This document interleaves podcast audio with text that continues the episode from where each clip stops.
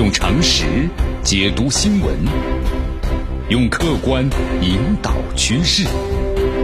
今日话题，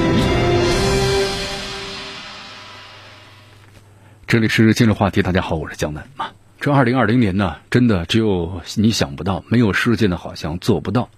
你看，有很多人呢这样来形容啊，说一夜辗转反侧，总觉得有大事要发生啊。然后昨天凌晨这么一起来，果然一看。最惨烈的一幕呢发生了啊！你看是惨烈呀，极度的惨烈，是纽约的油价呢崩盘了，而且是彻底的崩盘了。你看这五月交货的纽约轻质原油期货价格呀，我们说几乎都是自由落体这么一个下降了，一路跌破了十美元的关口，五美元、一美元，对吧？零美元，你看到过零美元的油价吗？以前的人类真的从来没有看到过，对吧？但是咱们现在真的看到了。但我们说了，这零美元还不是地板呢。这地板以下还有十八层地狱，最终油价呢收于是每桶负三十七点六三美元，你看这跌幅超过了百分之三百。咱们这代人呢有幸见证了人类历史上的第一次负的油价，咱们这代人呢挺不幸的哈。呃，这是一次可以说是摧毁价值信念的历史性的崩盘。那么最倒霉的是哪一些呢？抄底的期货商。那么如果还是这个高杠杆率。不排除他们现在呀可能徘徊在天台的可能性了，一夜之间就完全的破产了。毕竟呢，一小时之前他们握有的一桶石油，再不济吧还有个十来美元的价值嘛。但一小时之后呢，你哪怕卖出去还要倒贴四十美元呢。那么辛辛苦苦几十年，一夜回到解放前了。你看多少家财这一夜之间化成了永恒的悲剧啊！所以毫无疑问啊，这是世界石油史上啊最惨烈的一幕，没有之一。那么为什么会这样呢？可能大家问这么一个问题啊。其实咱们说简单的也很简单，就是需求没了，你存储啊彻底的没地方了。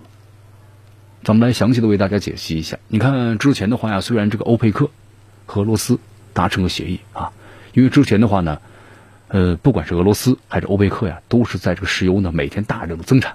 那么针对这个美国，因为呢江南在节目当中做出过这个分析嘛，那么像这个石油啊，我们说它生产是具有成本的。美国的这个盐页油，对吧？欧佩克，那么以这个沙特、阿拉伯国家，他们属于浅表层油，他们的成本是最低的。那么其次是俄罗斯，呃，高呢就是美国了。那么如果这油价低到一定程度的话，这美国越生产的越多，它就赔的越多呀。所以说，在这种情况之下，你看，呃，后来呢，双方呢也是经过呢互相的这个博弈啊，博弈之后的话，然后就把这个。产量逐渐逐渐达成协议了，还是减下了大规模的削减，但是都没想到，突然呢出现了新冠病毒的疫情。这新冠病毒的疫情啊，让全球呢全世界都停牌了。航空公司那可是我们说了耗耗油大户啊，航空公司都停飞了，停在飞机场上。最爱出门的美国人对吧？很多宅在家里吃薯条了，这石油的需求没了。所以说我们看到，十年前呢飙升到将近是一百五十美元一桶的石油。这几天呢，一度跌到了十五美元左右，但是呢，我们说了，这是崩溃之前的一个一个停顿。这油价呀，一般都是呢指期货油价啊。你看这个五月交货的纽约的轻质原油期货呀，交割的时间就是四月二十一号，就是你可以呢现在几美元买上一桶，期待以后高价卖出。但是石油呢不是散装卖的，它一卖啊就是几万桶、几十万桶。那么有个问题，你买来把这油装在什么地方？告诉大家，现在全世界的原油存储基地啊，都几乎是灌满了。全世界所有的超级油轮几乎都是满载石油停在了海上，就你买石油没地方放。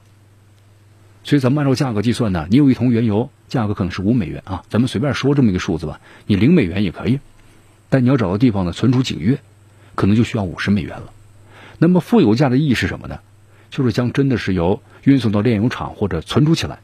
成本这个时候啊，已经超过了石油本身的价值啊。同样道理，你看你没有市场啊，就现在没有人去买了。同时呢，又缺乏呢存储的地方。按照媒体的估计啊，在英国每天至少有三万吨的优质这个鲜啤酒被倒进地沟油。那么在美国，牛奶每天至少倒掉了十四吨。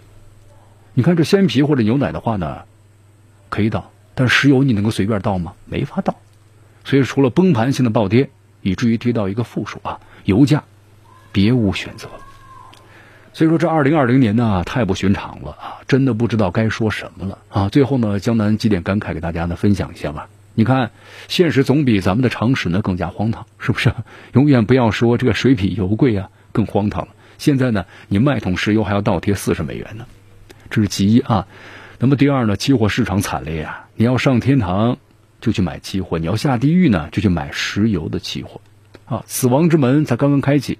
你看这五月期货之后是六月的期货，如果情况呢不改善，那肯定是一次呢多米诺骨牌的崩盘呢，多少石油企业尸骨无存呢？石油是现代的经济的血液，呃，中国如果可能，咱们大量的就买吧，对吧？当然，最大的问题也是 有没有地方放石油。这毕竟是石油期货，而且是到期的期货。如果你天正道呢加完一车汽油，还硬要加油站倒贴你几千块钱，那十有八九啊会被痛锤一顿的啊，送到精神病院肯隔离一百四十天。二零二零年的春天，咱们见证了太多呀，以前想都不敢想的事情。